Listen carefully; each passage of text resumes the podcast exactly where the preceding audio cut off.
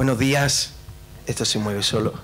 Se supone que después de esta presentación tengo que decir algo increíble, ¿no? Algo tremendo. Bueno, a ver si se queda quieto.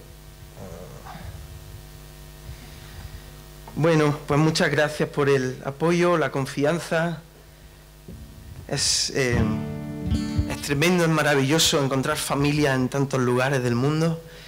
Y bueno, eh, no me siento en casa porque es el Galileo Galilei y soy músico. Me siento en casa porque estoy rodeado de mi familia. Estoy lejos de casa, de mi mujer, de mis tres hijos. Los echo mucho de menos porque acabo de aterrizar de Argentina. Por cierto, te vi justo antes de salir y te veo ahora al llegar. Me persigues. y, y los echo mucho de menos, evidentemente, a mi familia, a mi iglesia, pero estoy en casa. Y me gustaría antes de decir nada cantar una canción. No es cantar una canción, es expresar un, una adoración.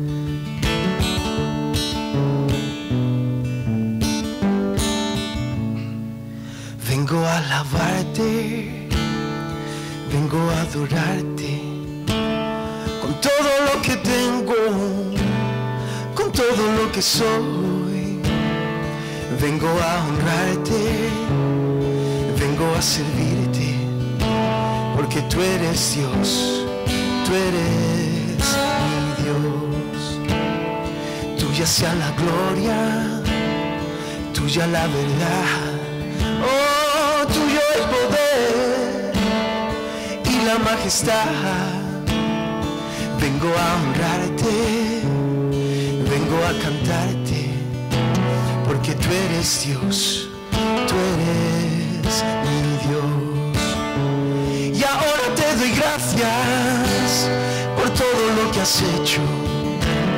Y ahora te doy gracias por todo lo que harás. Y ahora te doy gracias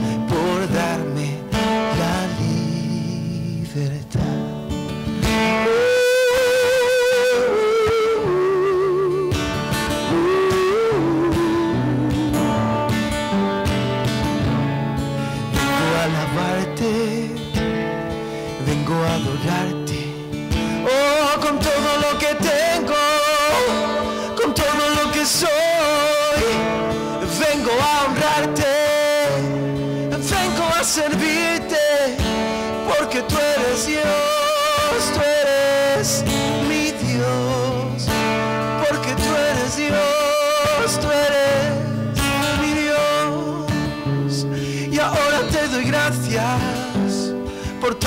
has hecho.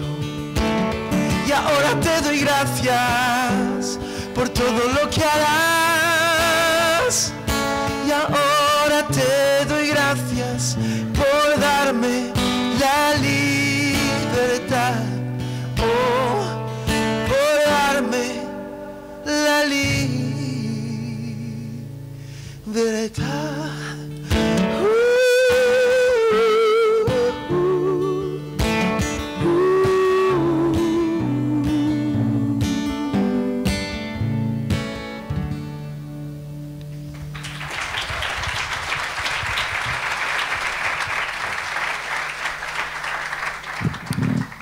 Bueno, he empezado cantando porque eh, muchas veces pues, me preguntan, bueno, ¿y qué vienes a hacer? Vengo a alabar a Dios, vengo, vengo a proclamar que Jesús vive. No se trata de predicar un mensaje, no se trata de compartir cualquier cosa, de rellenar un lugar en la agenda y es una actividad más, se trata de qué tiene Dios para nosotros hoy. Hoy Dios tiene una palabra específica. Yo pienso que eh, muchas veces digo a- que a pesar del mensajero, Dios tiene un mensaje para nosotros hoy.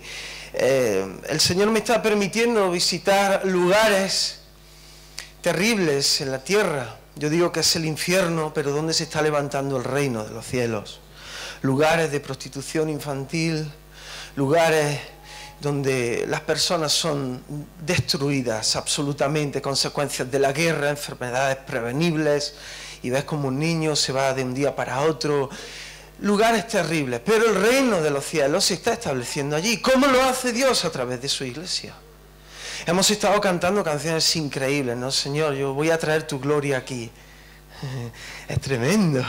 Ya sabéis que mientras estamos cantando eso, el Señor nos está mirando y diciendo, sí, sí, cuando salgas por la puerta voy a usarte a ti. Eres tú, voy a usarte a ti. Y en estos lugares te das cuenta que donde no hay absolutamente nada, Dios lo es absolutamente todo. Vimos una sociedad y en un tiempo donde tenemos de todo, por lo tanto Dios llega a formar parte de la ecuación de nuestras vidas. Es mi familia, mi trabajo, mi hobby, tal, Dios igual a cero, no vale para nada. Dios tiene que ser el centro, la respuesta, el todo. Mientras estabais sentado pensaba, Señor, eh, realmente trae tu palabra en esta mañana que cuando predicamos la palabra no es el final, es el principio de algo. Y estaba recordando como en Tailandia, después de estar en los barrios rojos, eh, que están llenos de chiquitas en ropa interior y con un número para que vayamos nosotros y las elijamos. Y así veis un montón de gente rodeado de niñas algo terrible. Al día siguiente pude visitar una iglesia donde trabajan con niños a través de Compassion y tenía una niña que se llamaba Min, preciosa, era un cuadro con su mamá al lado. Y estaba hablando con Min, estaba preguntándole, ¿no? Y de pronto la mamá le pregunto, bueno, ¿cómo es su vida? Y la mamá me mira y dice, bueno, yo tuve tres hijos, los vendí a los tres. Y a Min no la vendí porque me es útil. Min cocina, mi guardarropa va para arriba, es útil. Y mientras sonreía, ella estaba así. Cuando la mamá se fue, Min empezó a llorar, se quebrantó. Min es una niña ahora preciosa que está cubierta por la iglesia, que está protegida por la iglesia.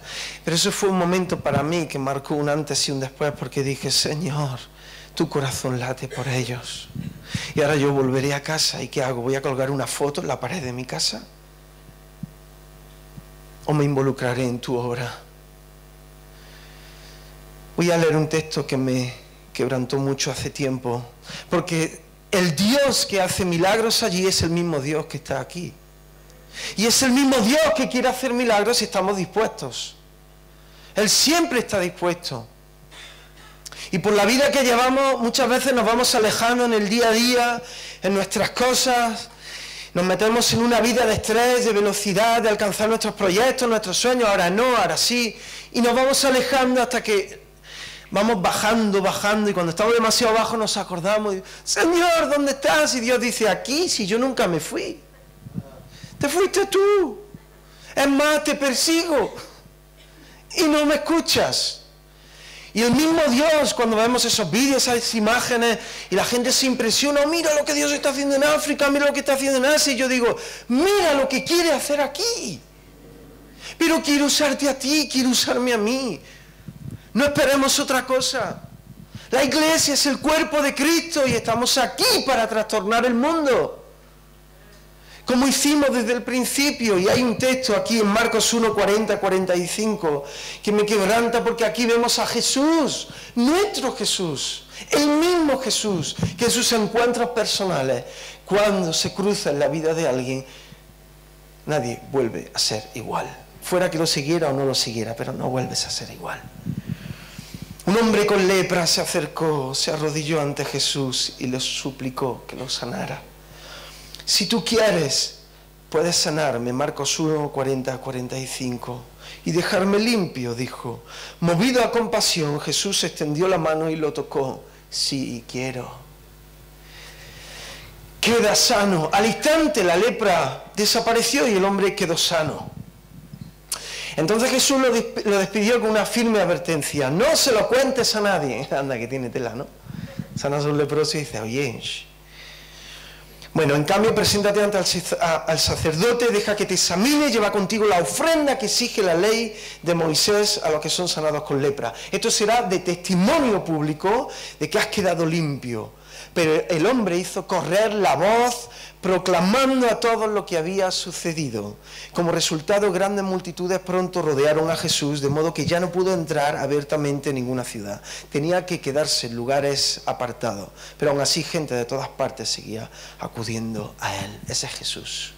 Y la figura de Jesús es inmensa. Allí, por donde pasa, se remueven los cimientos del mundo Cuando viajo por otros países, sobre todo por Latinoamérica, ¿no? También por Estados Unidos, pero te dicen, oye, España es atea, ¿no? Digo, no, España es anticlerical, pero tiene hambre.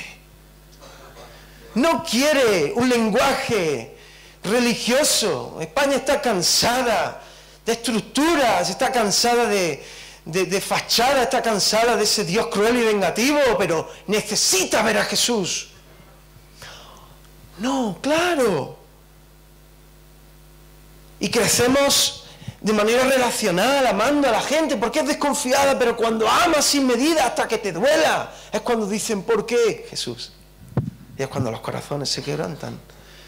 Y allí por donde pasa Jesús, Él desafía cualquier idea de profeta, de maestro, de, líder que se pueda tener de Él. Y este texto es representativo. Para mí Jesús es el Hijo de Dios.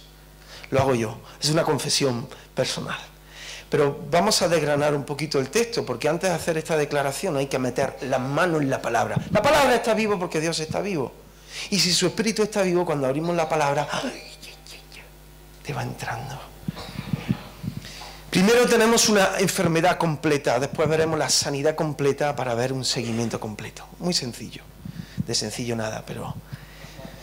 Enfermedad completa. Lepra, la lepra es terrible, es una enfermedad que afecta al cuerpo entero. Eh, parte de, es un virus, ¿no? Pero es la piel, corrompe la sangre, los huesos.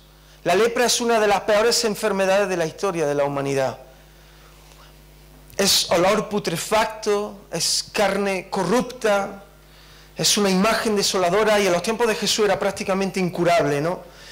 Muy clara queda la ilustración que encontramos en el libro de Números 12:12, 12, cuando Aarón intercedió por Miriam, la mujer de Moisés, y dijo, parece una criatura muerta antes de nacer con la piel medio deshecha, ¿no?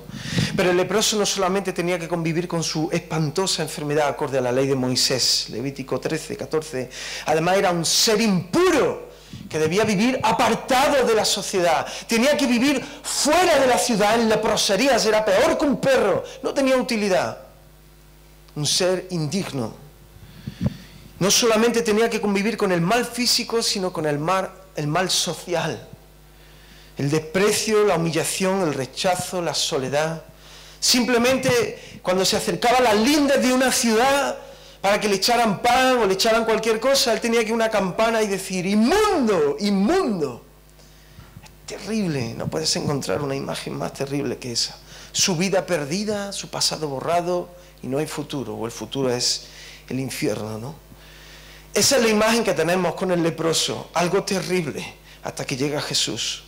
Cuando llega Jesús, todo cambia y todo lo hace nuevo. Y la enfermedad completa que integra lo físico, que integra lo social, que integra lo espiritual, es tratado por Dios para ser sanado de forma completa. Me gustaría que viéramos un breve vídeo. Quiero justo en este punto, que tenemos la imagen del leproso, que tenemos alguien que no puede entrar en la ciudad, alguien que si entra y otra persona lo toca es considerado impuro, y sin embargo se acerca a Jesús. Y me gustaría que viéramos, este es un breve vídeo.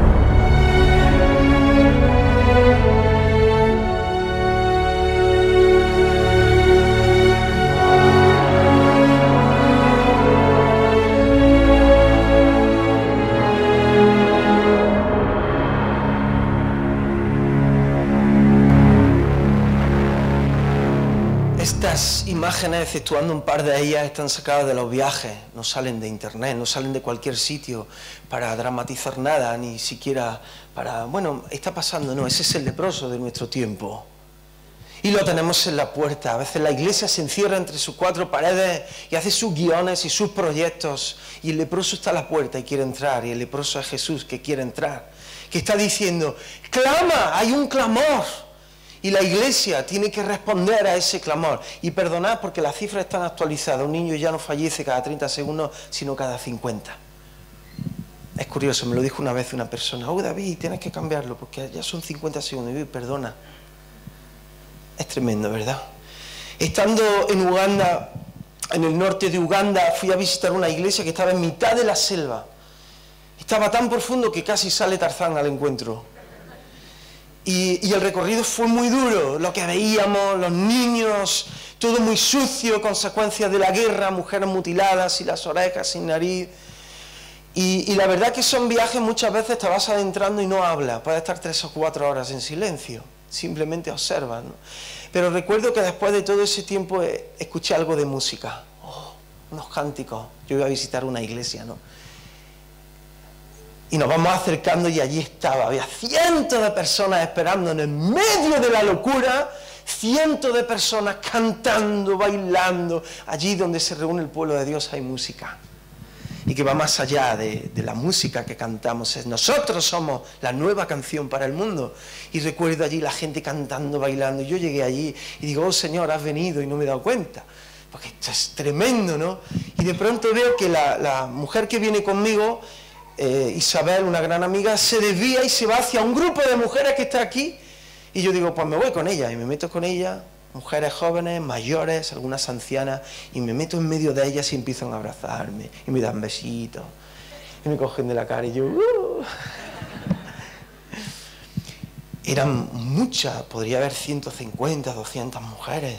Y, y yo en medio así de pronto levantan sus manos y elevan un canto tremendo en su lengua yo dije, ya, ya has venido de verdad, Señor. O sea, tremendo, ¿no? Entonces, ellas terminan, yo me salgo y ya empiezo a visitar la iglesia y veo todo lo que el Señor está haciendo cuidando de sus viudas, de sus huérfanos, de sus enfermos. ¿No suena de algo? Está escrito en la palabra. Están trastornando sus comunidades. Pero esa noche, en la cena, Isabel me dice, David, ¿sabes quiénes eran estas mujeres? Digo, no. Dice, son las mujeres con sida. Las mujeres con sida en este lugar las expulsan y mueren o las apedrean hasta morir. Pero la iglesia las ha acogido. Forman parte de la comunidad, tienen su lugar en la comunidad, pero se han apartado por respeto a nosotros. Pero cuando han visto que nos hemos acercado, claro, en ellas se han quebrantado y han levantado un canto de adoración que era de agradecimiento. Gracias Señor porque has venido entre nosotros. Lo que ellas no saben es que fueron Jesús para mí. Ellas fueron Jesús para mí. Por eso tenemos la sanidad completa. Cuando Jesús entra, pasa por un lugar, nada vuelve a ser igual. El leproso tenía que haber escuchado a Jesús eh, y lo que estaba haciendo. Seguramente resonaba en sus oídos aquellas primeras palabras públicas que hizo Jesús y que estaba cumpliendo. El Espíritu del Señor está sobre mí porque me ha ungido para anunciar buenas nuevas a los pobres. Me ha enviado a proclamar que los cautivos serán liberados, que los ciegos verán, que los oprimidos serán puestos en libertad y que ha llegado el año de la gracia, el año del favor del Señor. Y él lo tenía todo, era pobre, cautivo de su enfermedad, era un apestado, era perfecto para ponerlo en práctica. Pero no está seguro de si es su voluntad. Es tremendo cuando se acerca al leproso. Si quieres, puedes sanarme. Y Jesús muestra un corazón lleno de misericordia y de compasión. Él dice, sí quiero. Y desafía todas las leyes religiosas, sociales y naturales para darle la vuelta a toda una vida. Y con ello ofrece una eh, aplastante ilustración del plan de Dios para el ser humano. La sanidad completa del ser humano no es solo física, es integral. Vamos a verlo. Primero hay un desafío físico. Primero hay un desafío físico. Jesús no solamente no lo rechaza, sino que lo acepta. Y no solo lo acepta, sino que lo escucha. Y no solo lo escucha, sino que lo toca. Y no solo lo toca, sino que lo sana. A un leproso no podemos imaginar qué sentirían los que estaban alrededor. ¡Ah! Ya ves, imaginaos, llega el leproso y wow, menos mal que lo sanó. Pero primeramente Jesús es movido a compasión, no ve la enfermedad, es movido a compasión. Ve un ser perdido, deshecho, roto. Para Jesús este hombre no era un ser inmundo que apestaba como para los demás, era una persona necesitada. Y él extiende su mano, lo toca y lo sana. Hay un desafío físico, que es la enfermedad física. Pero después hay un desafío emocional. Jesús muestra el corazón del Padre y nos recuerda sus promesas. Salmo 34, 18. El Señor está cerca de los que tienen quebrantado el corazón. Él rescata a los de espíritu destrozado. El rescate emocional es una consecuencia de la sanidad física. Porque la persona que es rechazada y humillada convive con no solamente vive, sino que convive con seres sin dignidad, no tiene lugar. Y eso provoca unas heridas emocionales terribles.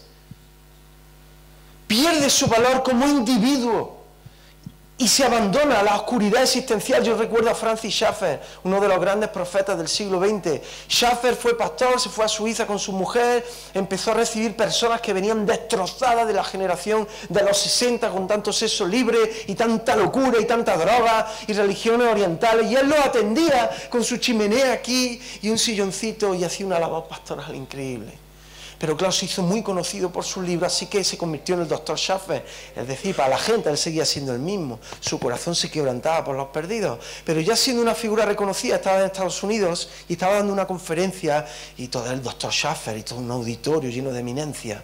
Entonces cuando él termina y se baja, pues llegan todos y, oh, doctor Schaffer, pero él ve un chico al fondo con el pelo largo, sucio, huele mal. Le llegaba el olor hasta y, la barba está muy demacrada. Y de pronto Schaffer dice, perdonad, perdonad, y se abre paso y va hacia ese chico y lo abraza. Y se quedan todos así. Y el chico lo mira y dice, ¿por qué ha hecho eso? Y Francis le dijo, porque veo la imagen de Dios en ti. Él se abrió camino entre el auditorio, las luces y la élite para ver a un corazón quebrantado. Y al sanar a este enfermo, Jesús no solamente restaura su físico, sino su dignidad, afirmando la imagen de Dios en el ser humano y empieza a sanar sus heridas psicológicas y emocionales. Por eso es un desafío también emocional, pero también es un desafío social. Jesús toca, sana y devuelve su valor a las personas. Está estableciendo su reino aquí en la tierra. Pero en este mundo segregacionista y cruel no nos damos cuenta, valemos lo que tenemos. no digamos que no, es así. Tanto tienes, tanto vales. Y a veces eso entra en la iglesia, no es igual que entre una persona que está medio así, a que entre alguien conocido. Yo lo he vivido, incluso alguien famoso, y he, visto cómo la iglesia se levanta y grita y uno y lo, lo acogen, sin embargo entra una persona entra Jesús por la puerta. Y bueno, mm, hay alguien que se encargue de... En este mundo, la verdad es que vivimos una sociedad enferma que desprecia a los débiles, que rechaza a los humildes, que aparta a los enfermos y que juzga a los perdidos y que expulsa a los necesitados. Y Jesús... Jesús tiene compasión de ellos. Y Él estaba allí con los pecadores, las prostitutas. Pero no porque no quisiera estar con los otros, que los otros no tenían necesidad de médico. No se reconocían pecadores. Y entonces lo veían y decían, qué asco Jesús, nos da asco, ¿qué hace? Y Jesús los miraba y decía, no os preocupéis si no vengo por vosotros. No me necesitáis. Marcos 2, 17. Eso dijo. Por eso es un desafío social. El Señor no solamente sana, no solamente restaura heridas, todo lo provocado por el daño, sino que además te devuelve tu lugar en la sociedad.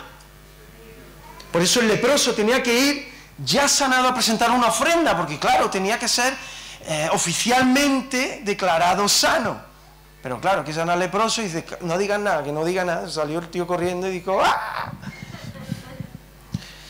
Y al final un desafío espiritual. Jesús vino a restaurar este mundo. Él se acerca al necesitado, al enfermo, al débil, al quebrantado de corazón. Y el leproso, aunque enfermo y destrozado por fuera, no es más que la imagen fiel de lo que es el ser humano. Dice Isaías 64, 6, estamos todos infectados por el pecado, todos, y somos impuros. Y cuando mostramos nuestros actos de justicia, no son más que trapos sucios. Como las hojas del otoño, nos marchitamos y caemos y nuestros pecados nos arrasan como el viento. Hermanos, muchos cuando ven esas imágenes allí, en estos lugares, ¡oh, qué grande eres! Y tengo que andar comentario por comentario. No, soy un ser pequeñito en manos de un Dios grande. La diferencia entre un activista social y un discípulo de Jesús consecuente con su fe es que el activista social la gloria va para él. Mira lo que está haciendo, es un héroe, una heroína, es tremendo. Y uno dice, no, de verdad que no. Mira que no nos gusta nada eso. Pero el discípulo de Jesús, que es consecuente con su fe, lo hace en el nombre de Jesús y la gloria va para Dios. Esa es la diferencia, eso es lo que marca la diferencia. Y da igual que vaya a África, da igual que vaya a Asia, Latinoamérica, si yo no empiezo haciendo justicia social en mi casa, amando a los míos, cuidando de los míos, da igual donde me vaya. Tan claro lo tenía Jesús que para él el leproso no era un desecho humano sino una persona con un vacío tan grande, creación preciosa de Dios, con un valor tan inmenso que lo transformó por completo. Francisco de Asís es quizá el único santo aceptado por todas las confesiones cristianas, pero su vida es increíble, siglo XIII. Francisco era un joven rico, su papá era vendedor de telas y él era un... derrochaba a todos, iba con chicas, se lo gastaba en alcohol. Han pasado 900 años y no ha cambiado nada la cosa. Y entonces él era el rey, el rey de la juventud, pero tuvo una crisis tremenda y tuvo una conversión muy dramática y un proceso, hasta el día ya que él ya acepta. Y entonces empieza a amar a la gente. Lo primero que hizo fue ir a los leprosos, que era lo que más asco le daba. O sea, había gente que le causaba repulsa, pero él no, él era. Él dice que se ponía enfermo. Así que fue a una leprosería y al primer leproso que vio, lo abrazó y lo besó. A partir de ahí empezó ya la leprosería a, limpiarlo, a cuidar de ello. Y claro, la mamá, que se llamaba Pica, francesa, muy piadosa, le dijo, vamos a ver, Francisquillo, a mí me encanta que hayas tenido un encuentro con Jesús, pero hijo mío, te tienes que ir a los leprosos. Y él le dijo, mamá, te equivocas, lo que yo hago de manera visible lo que Dios hace en el corazón de cada persona, porque todos somos leprosos. Lo que yo hago es solamente una ilustración de lo que Dios hace por cada uno de nosotros. Tenemos que, como ha dicho Itiel, es visión de lo eterno, es poner la mirada en Jesús, es ver mucho más allá de lo que ven nuestros ojos para que nuestro corazón lata al mismo ritmo de los latidos de su corazón. Eso es lo que cambia todo. Así que hay un seguimiento completo. La tercera parte, el resto de la historia, nos habla de dos advertencias firmes. La primera es no digan nada, y ya vemos que el leproso dice, es que era un leproso, me voy a callar ahora estoy sano. La segunda era no contar nada a nadie de su sanidad. Eh, o sea, la primera era ver la ofrenda y después no digan nada. Da igual, una u otra, porque como se saltó la primera, la segunda ya no. Pero el tema es que eh, comprensiblemente, en el momento que sale y cuenta qué pasa, que la gente acude a Jesús. ¿Y qué hace Jesús? Se mete en medio de la masa, se abre un Facebook y a los dos días tenía cuatro millones de personas. Claro, el Instagram se le llenó de likes o de corazoncitos y ¡wow! Jesús se mete la masa y empieza tum, tum, tum, tum, tum. Y todo el mundo, no. Jesús se apartó. Como nos gusta el centro muchas veces y las luces. Pero el, el Señor, haciendo uno de los milagros más tremendos, una enfermedad imposible, hace algo posible y restaura y de una manera tan preciosa, tan tierna, tan completa, tan integral, que cuando todo el mundo empieza, hace, dice, ya no podía entrar en ningún pueblo abiertamente, sino que se quedaba afuera en lugares solitarios. Jesús nunca alardeó de su poder, ni de sus obras. Él sabía muy bien que podía despistar a la gente, las luces, el ruido, el milagro, el poder. Y se aparta y sigue orando en comunión con el Padre para seguir trabajando conforme a la voluntad de Dios. Y nos quedamos maravillados. Y después de ser desafiados, yo ahora digo lo mismo que he dicho al principio. Confieso a Jesús como Hijo de Dios, mi Señor y Salvador. Yo quiero a este Jesús, un Jesús sucio y que huele mal, decíamos ayer. Porque cuando abrazas a un leproso se te pega el olor. No sabéis cómo olía yo cuando todas esas mujeres... Bendito olor. Es olor a santidad. Y cuando te agachas para ayudar a alguien, te manchas, te manchas, te manchas aquí, te manchas aquí, te abrazan. Y mi Jesús huele mal y está sucio. Además llega tarde, sino que se lo digan a Lázaro. Pero no llegó tarde, llegó a tiempo. Él nunca llega tarde. Para nosotros llega tarde, Él siempre llega a tiempo. Era el tiempo de este leproso, y es el tiempo para cada uno de nosotros. Él sabe, Él nos conoce. Y él sabía muy bien que todo esto podía despistar y quiere dejar claro que su propósito no es ser un revolucionario, ni el gran maestro, ni el líder al que todos siguen, sino restaurar a un mundo caído de forma íntegra en su nombre. Así que eh, la iglesia cristiana fue pionera de amor, de compasión, de sanidad, de aceptación, de restauración de los caídos, de los perdidos, de los enfermos. Los leprosos eran lo peor de lo peor de su época. Pero acabamos de ver un vídeo con cifras y detrás de cada cifra hay personas y detrás de cada persona hay una historia. ¿Por quién late el corazón de Dios? Cuando cantamos esas canciones, no nos olvidemos que si queremos mostrar su gloria y su poder, el Señor nos está mirando, que el desafío empieza cuando salimos por la puerta. Aquí alabamos, nos fortalecemos, aprendemos. Es tremenda la comunión y, cómo vamos creciendo en el Señor, pero cuando salgamos por esa puerta es cuando empieza el auténtico desafío. Una niña de ocho años me recordó lo que significa alabar al Señor.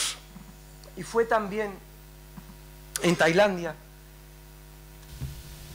Fue justo allí que una pequeñita llamada La Popo Bella Luna es una niña preciosa que vive en medio de la jungla, no tiene padre, su mamá es alcohólica, desaparece de vez en cuando por meses y cuando vuelve llega embarazada siempre, pero por causa de su alcoholismo eh, casi todos sus hijos nacen con alguna enfermedad, ¿no?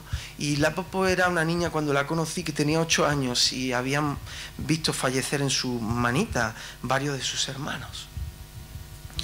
Pero es una niña que ha sido rescatada por el Señor. Y forma parte de una comunidad preciosa. Y tenía una risa, una sonrisa. Era pura gracia. Y yo la tenía delante y digo, oh Señor. Y le hacía preguntas. Y ella me respondía más, bonita. Y digo, bueno, ¿y la papá qué es lo que más te gusta cuando vas a la iglesia? Porque ellos suelen decir, em, pues jugar, jugar con los niños, pues las historias que me cuentan. Pero la papá me dijo, alabar al Señor. Yo dije, anda ya.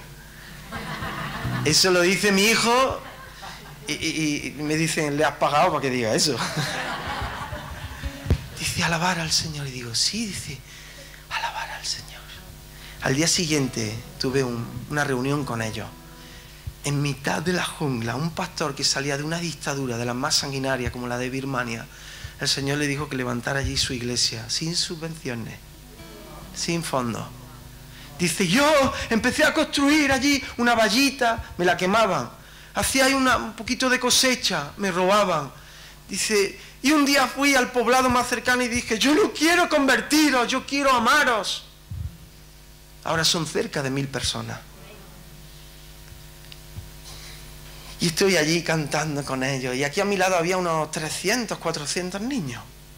Y de pronto miro y allí está Bella Luna, la popó en medio. ¿Sabéis cómo estaba alabando al Señor? Así, mira. Era verdad. Porque ella no necesitaba sentir a Dios. Ella estaba convencida de que Dios estaba con ella. Vivimos tiempos donde tenemos que sentirlo todo. No, yo si no lo siento, por eso se rompen matrimonios, se rompen relaciones, dejamos ministerios, dejamos de servir. Es que ya no siento lo de antes. No siente, esté convencido de que Dios está contigo y a veces sentirá su gloria y otras veces no, pero el Señor seguirá en el mismo lugar. Si no, no viviríamos por fe. Y Bella Luna me enseñó de nuevo lo que era la alabanza y la adoración que nace de la convicción de que Dios está a nuestro lado y que es el Señor de nuestra vida. Me gustaría terminar con esta canción. Si queréis, nos ponemos de pie. Que es un buen momento para en su espíritu reflexionar. Queremos ser usados por Él para su gloria. Aleluya. Si tu gracia me cubrió, fue por puro, puro amor. Si tu mirada me transformó, fue por puro, puro amor. Me cuesta estar de pie ante tanta majestad, pero he sido liberado para alabar.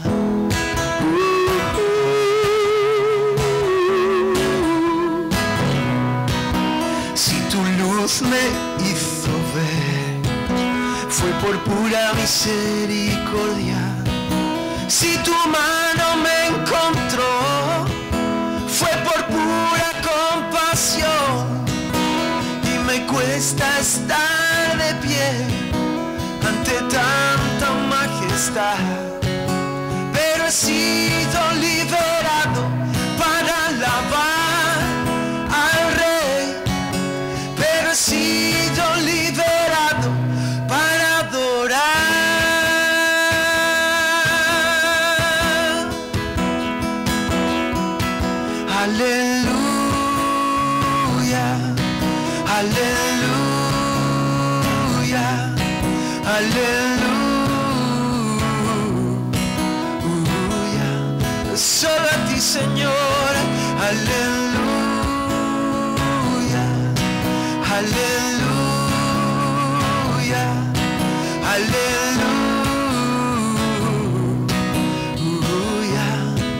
en esta mañana, después de escuchar su palabra, después de reconocer a nuestro Dios y ver que está vivo y que se mueve entre nosotros y que somos su cuerpo aquí en la tierra, su rostro, sus manos y sus pies.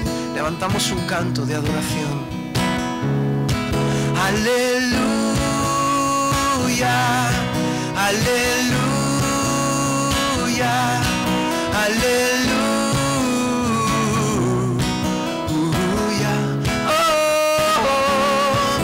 Aleluya, te cantamos solo a ti. Aleluya, oh, aleluya, aleluya. Uh, uh, uh. Aleluya. Ale, aleluya.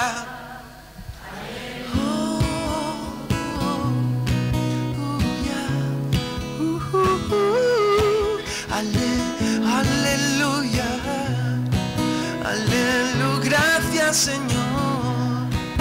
Aleluya.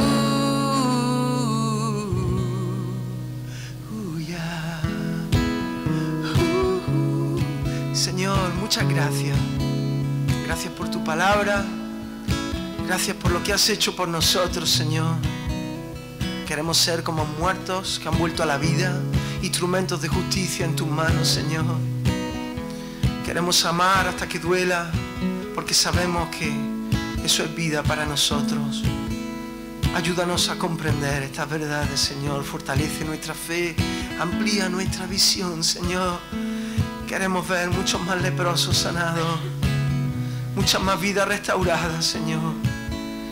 Queremos trastornar este mundo en tu nombre, para gloria de Dios. Amén.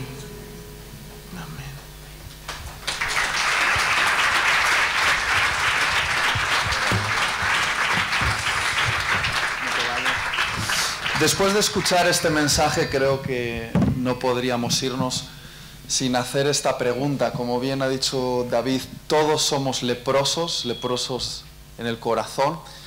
Todos los que estamos aquí eh, hemos sido leprosos y estamos en proceso de ser sanados por el poder de Jesús. Si hay alguien que ha venido por primera vez y siente que hay demasiada lepra, tanta, tanta que seguramente Dios no querría tener nada que ver con él, creo que hoy nos ha quedado claro de que eres una de las personas favoritas de Jesús. Y si eres un leproso que necesitas comenzar tu sanidad, queremos invitarte a hacer un acto de fe y simplemente levantar tu mano. No, no vamos a pedirte salir aquí delante ni nada, pero es un acto de fe entre Dios y tú.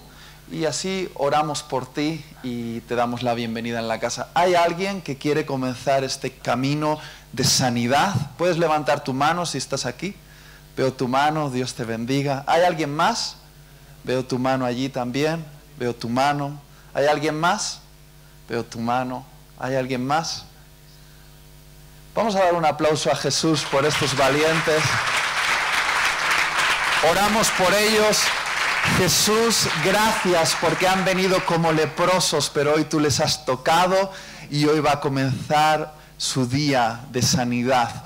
Día tras día esa lepra va a ir transformándose en algo nuevo y ese corazón deteriorado va a ser un corazón nuevo. Y lo decimos en el nombre de Jesús. Amén. Qué bueno, ¿verdad? Qué bueno es Dios. Estos CDs de David Bea están atrás. Si quieres colaborar con él en sus viajes misioneros, compra un CD. Aparte de que suena muy bien y es un gran cantautor, vas a ayudar a las misiones. ¿Está bien? Le despedimos con un aplauso y nos despedimos con abrazos.